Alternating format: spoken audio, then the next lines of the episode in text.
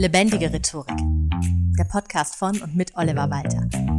Jeden Montagmorgen eine neue Folge mit Tipps, Tools und Talk zum Thema Rhetorik und Kommunikation. Hallo und herzlich willkommen zu einer neuen Folge Lebendige Rhetorik. Heute Teil 3 von 4 aus der Reihe Wie halte ich eigentlich eine Rede? Die Basics. In Teil 1 ging es um die Vorbereitung einer Rede, in Teil 2 um den wirkungsvollen Einstieg und hier nun Teil 3 der Mittelteil. Das Ding mit dem Inhalt. Hoffentlich. Manchmal kommt man in die Verlegenheit, sich spontan äußern zu müssen zu einem Sachverhalt oder so eine kleine Festrede zu einem Jubiläum, einer Ehrung oder ähnlichem. Alle diese Strukturen, die ich dir vorstellen werde, kannst du aber auch anwenden, um eine Rede vorzubereiten, von der du rechtzeitig genug vorher weißt, dass du sie halten wirst. Denn dann brauchst du irgendeine Struktur. Vielleicht denkst du dir jetzt, hä? Wieso brauche ich da eine Struktur? Ich kann aber einfach drauf loserzählen, das kann ich. Ich kann gut einfach drauf losquatschen und die Leute mögen das, das wirkt sehr authentisch. Dazu von mir ein klares Jein. Wenn du das kannst, mach das ruhig so, bei sehr kurzen Wortbeiträgen. Aber wenn du eine längere Rede hältst, ist es nicht nur für dich, sondern auch für dein Publikum von Vorteil, wenn es eine Struktur gibt. Es ist schön, wenn deine Rede als authentisch wahrgenommen wird, aber nicht ganz so schön, wenn sonst nichts hängen bleibt, als dass du halt sehr authentisch gesprochen hast. Hey, wie war der Vortrag von Meier gestern? Ach du, sehr authentisch, wie der da erzählt hat. Und inhaltlich? Ja, ähm, ja, äh, gute Frage. Was hängen bleiben soll, sind doch deine Inhalte. Und dabei hilft eine klare Struktur umso mehr, je komplexer das Thema wird und desto länger die Rede. Ich gehe jetzt einfach mal davon aus, dass du deine Inhalte schon beisammen hast. Jede Menge Material zu deinem Thema, solltest du zumindest haben, sogar ein bisschen zu viel, siehe Folge 1 dieser Reihe, entweder die entsprechenden Zahlen, Daten, Fakten für einen Sachvortrag oder Argumente für eine Überzeugungs- oder Motivationsrede. Aber meist stellt sich dann die Frage, wie jetzt anordnen. Was zuerst, was zum Schluss? Wie bekomme ich die Datenmenge in meinem Kopf oder auf Karteikarten jetzt sortiert und in eine vernünftige Reihenfolge? Dazu im Folgenden vier Möglichkeiten, deine Rede, genau den Hauptteil, zu strukturieren. Erstens. Was so häufig funktioniert, ist eine chronologische Reihung. Wir Menschen denken oft chronologisch, sortieren unsere Erlebnisse als persönliche Geschichte in genau dieser Struktur und empfinden sie als natürlich. Also ganz allgemein die Struktur gestern, heute, morgen.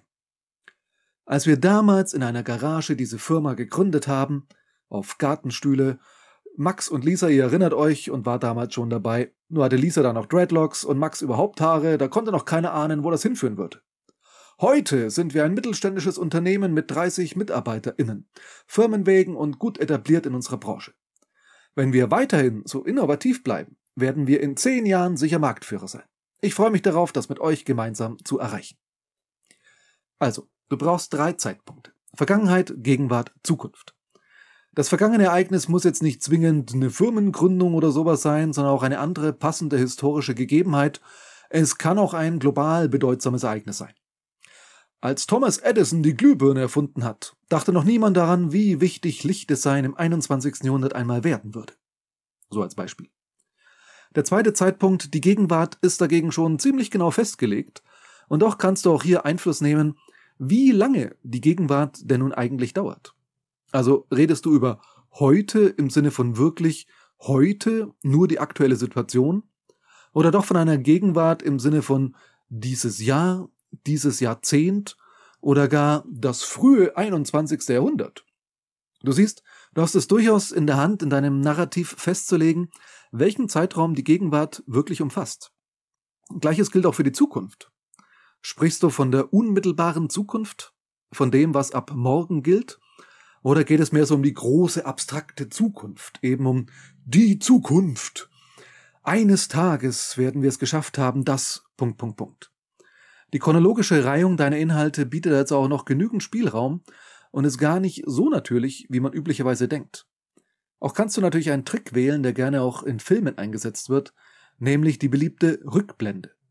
Also starte ruhig im Heute und wage dann erst den Rückblick auf das, was früher war und geh von dort aus in Richtung Zukunft. Zum Beispiel, wenn dir die aktuellen Entwicklungen nicht so wirklich zusagen und du eher an damals anknüpfen möchtest. Dann schilderst du zwar den aktuellen Ist-Zustand, aber willst eigentlich eine direkte Linie von der Vergangenheit in die Zukunft ziehen. Auch das ist möglich. Zweite Option für die Strukturierung deiner Rede ist ebenfalls ein Dreiklang. Wie eigentlich immer. Wir Menschen mögen die Zahl drei und drei Dinge von irgendwas, deshalb arbeiten fast alle Strukturen mit einer dreiteiligen Gliederung. Das gilt auch für Problem, Ziel, Lösung. Den Dreiklang kennst du aus der Werbung. Auch beim Teleshopping wird das gerne genutzt. Kennst du das, wenn man schon im Halbschlaf nach Ende eines Films vor dem Fernseher wieder aufwacht und dann läuft Teleshopping und du schaffst es einfach nicht auszuschalten, weil es so schlimm ist, dass es schon wieder unterhaltsam ist? Da zeigen sie dir zuerst in grauen, tristen Bildern eine genervte Hausfrau, die mit angewiderter Mimik Gurken schneidet, mit so einem banalen Messer. Diese arme Frau.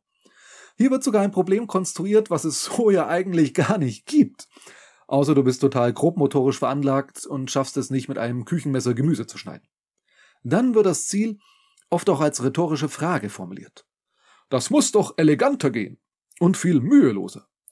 Gibt es da denn nichts? Und dann kommt ta ta ta ta die Antwort. Na klar geht das besser. Mit dem Original V-Hobel. Und der wird dann in hellen, freundlichen Farben und mit positiver Musik als Untermalung als die Lösung präsentiert. Das wirkt so absurd, weil es rhetorisch wirklich gut gemacht ist. Sonst würdest du ja niemals so ein Plastikteil für 80 Euro oder was die dafür haben wollen an den Mann bzw. die Frau bringen. Du musst es jetzt in deiner Rede nicht so übertreiben wie die armen Seelen im Teleshopping, aber natürlich ist es völlig legitim, wenn du das Problem, für das du eine Lösung hast, so ein bisschen aufbläst und es in vollem Umfang schilderst und was da ja noch an Kosten das Ganze verursachen könnte, und umso eindrucksvoller kannst du dann sagen, dass du eine Lösung parat hast. Und klar kannst du das Ziel auch so formulieren, dass deine Lösung nach der idealen Lösung klingt.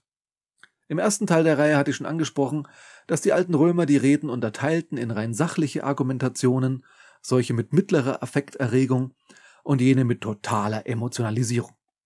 Die Struktur Problem, Ziel, Lösung eignet sich für alle drei Varianten. Du kannst es recht rational behandeln, aber natürlich auch, siehe Teleshopping, mit entsprechender Ausschmückung, zum Beispiel Ängste schüren vor dem, was droht. Versicherungen arbeiten damit sehr gerne. Und auch, naja, naturgemäß sozusagen. Bei den Produkten, die sie uns verkaufen. Da kann man richtig lebhaft einen Wohnungsbrand schildern oder einen Wasserschaden und wie die Familie mit dem kleinen Kind und der Oma dann vor der Ruine steht, mitten in der Nacht. Das kleine Kind weint, die Oma auch. Ach du Schande. Das will ich nicht erleben müssen. Aber wie schützt man sich da davor? Das war, als Frage formuliert, schon das Ziel. Das Ziel bei Versicherungen ist immer Schutz bzw. Sicherheit. Na klar, kann man Sicherheit verkaufen. Mit einer Wohngebäudeversicherung, die alles abdeckt und sich vielleicht sogar noch um ein Hotel kümmert. Zack, Abschluss. So funktioniert Verkauf. Kommen wir aber noch zu einer Variante, die in vielen Kontexten eher vorkommen dürfte, nämlich der rationalen Erörterung eines Themas. Du hast eine Meinung und möchtest andere von deiner Meinung überzeugen. Und du hast auch schon die Inventio, die Stoffsammlung, die ich in Folge 1 der Reihe erklärt habe, abgeschlossen. Und deshalb jede Menge gute Argumente für deine Position oder dein Produkt. Wenn nicht, solltest du es vielleicht doch mit der emotionalen Verkaufsmasche versuchen. Aber gehen wir jetzt mal davon aus, du hast gute Argumente. Oder wenigstens überhaupt Argumente. Mehrere davon. Ein Argument alleine taugt nichts, egal wie gut es ist. Denn ein Argument kann immer irgendwie widerlegt werden. Oder nicht die wichtigsten Werte deines Gegenübers ansprechen. Es ist toll, wenn du der günstigste Anbieter weit und breit bist. Wenn den potenziellen KundInnen aber zum Beispiel Nachhaltigkeit viel wichtiger ist, hast du halt Pech gehabt, wenn du nur mit dem Preis überzeugen willst. Ich habe bis heute noch nie den Stromanbieter gewechselt zum Beispiel, weil ich beim regionalen Energieversorger Ökostrom bekomme. Und genau die Kombination regional und Öko ist für mich persönlich entscheidend. Dass ich anderswo 80 Euro im Jahr sparen könnte oder von mir aus auch 180, ist für mich ehrlich gesagt kein Argument. Also kein überzeugendes. Deshalb solltest du immer mehrere Asse im Ärmel haben.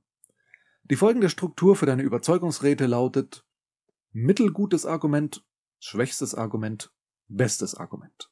Du hast also drei Argumente auf deiner Seite. Wenn du mehr hast, egal, niemand will sich ewig lange Aufzählungen bis zu Argument Nummer 28b anhören. Nimm dann einfach die drei besten und vergiss alle anderen. Oder vergiss sie nicht, sondern hab sie in der Hinterhand, falls Nachfragen kommen. Kann ja nicht schaden.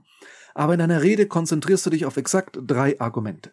Und zwar beginnend mit dem mittleren, einfach weil du dir dein bestes Argument für den Schluss aufhebst. Das ist althergebrachte Dramaturgie. Wenn jedes nachfolgende Argument schwächer und schwächer wird, wirkt das plötzlich nicht mehr überzeugend.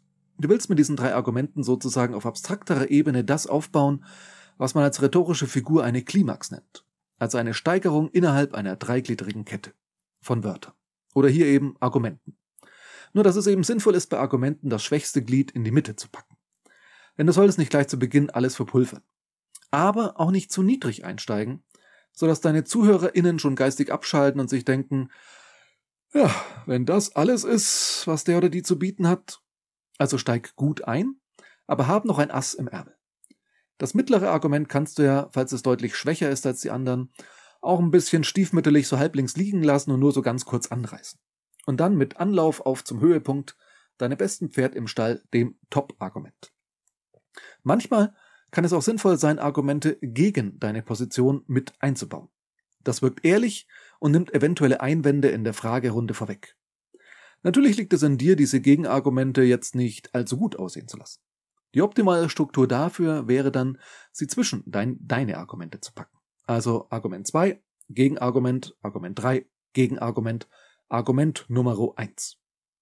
Sollten die Gegenargumente auch eine Gewichtung haben, dann am besten mit dem stärkeren beginnen, sodass hier die Qualität der Einwände nachlässt. Enden solltest du aber immer mit deinem eigenen stärksten Argument. Eine letzte Struktur habe ich noch für dich, und zwar speziell für das Erzählen von Geschichten. Wir hören gerne Geschichten, die bleiben auch viel besser im Gedächtnis haften.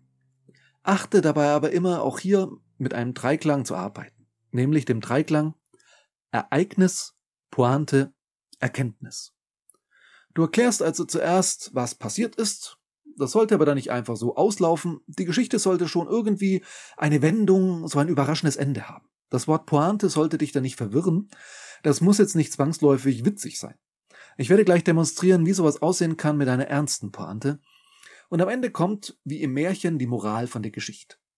Die brauchen Menschen sehr häufig nochmal deutlich hervorgehoben. Erstaunlich viele Leute sind nicht sonderlich empfänglich für subtile Botschaften. Das musste ich auch erst lernen. Ich ging davon aus, das haben die Leute doch jetzt kapiert, was ich mit der Geschichte sagen will. Aber nein, sag's ihnen nochmal, bind es ihnen nochmal richtig äh, auf die Nase sozusagen. Gib ihnen also am Ende nochmal ein oder zwei Sätze mit der klaren Botschaft. Hier von mir ein kleines Beispiel. Es war vor einiger Zeit, jetzt ist schon eine Weile her, da hatte ich einen Termin am Tierheim, weil die auch Räumlichkeiten vermieten, unter anderem auch für Seminare, Veranstaltungen und so weiter. Und da hatte ich einen Kundentermin zur Besichtigung der Örtlichkeiten und wartete noch auf meine Kunden.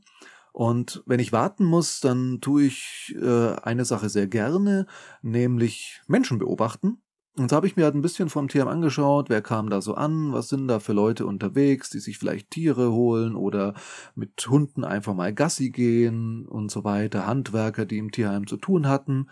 Und plötzlich kam so ein älterer Mann, so richtig schick angezogen, mit einer Rose in der Hand. Und ich dachte mir so, hä? Was macht der hier? Hat dieser ältere Herr jetzt hier ein Date oder was? Macht man neuerdings Dates im Tierheim? ist das nicht verboten?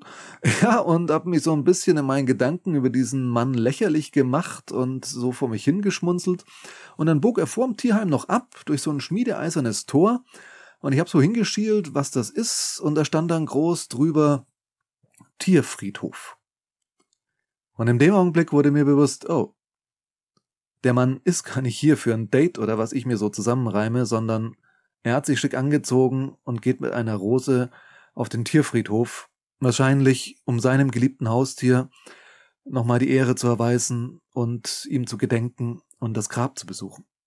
Und in dem Augenblick habe ich mich schon, ja, obwohl es ja niemand gehört hat, ich habe das ja nur in Gedanken mir so überlegt, diese ganzen lächerlichen Geschichten über den alten Mann, da habe ich mich trotzdem geschämt für all das, was ich jetzt von ihm dachte, was für ein Depp macht ein Date am Tierheim, ich habe mich wirklich dafür geschämt, dass ich ihm das unterstellt habe, nachdem ich wusste, dieser alte Mann ist einfach nur hier, um sein Haustier, das er vermisst, zu besuchen. Und ja, die Botschaft daraus, die Moral von der Geschichte, beurteile Menschen nicht, wenn du nicht ihren ganzen Weg und ihr Ziel kennst. Das ist das, was ich aus dieser Situation damals gelernt habe. Mit dieser Botschaft am Ende kannst du dann auch einfach aufhören. Bei allen anderen Strukturen brauchst du noch ein gutes Ende, und wie das geht, erfährst du in der vierten und letzten Folge dieser kleinen Reihe mit Rhetorik Basics. Bis dahin als kleine Hausaufgabe, überleg dir mal, welche der Strukturen für dich im Alltag am hilfreichsten sein könnte und wann der nächste, vielleicht ja auch ganz kleine und für sich genommen unbedeutende Anlass sein könnte, sie einfach mal auszuprobieren. Vielen Dank fürs Zuhören und bis zum nächsten Mal. Das war Lebendige Rhetorik, der Podcast von und mit Oliver Walter. Jeden Montagmorgen eine neue Folge mit Tipps, Tools und Talk zum Thema Rhetorik und Kommunikation. Wenn du Oliver Walter als Experten für lebendige Rhetorik buchen möchtest, schau doch mal auf www.walter-oliver.de.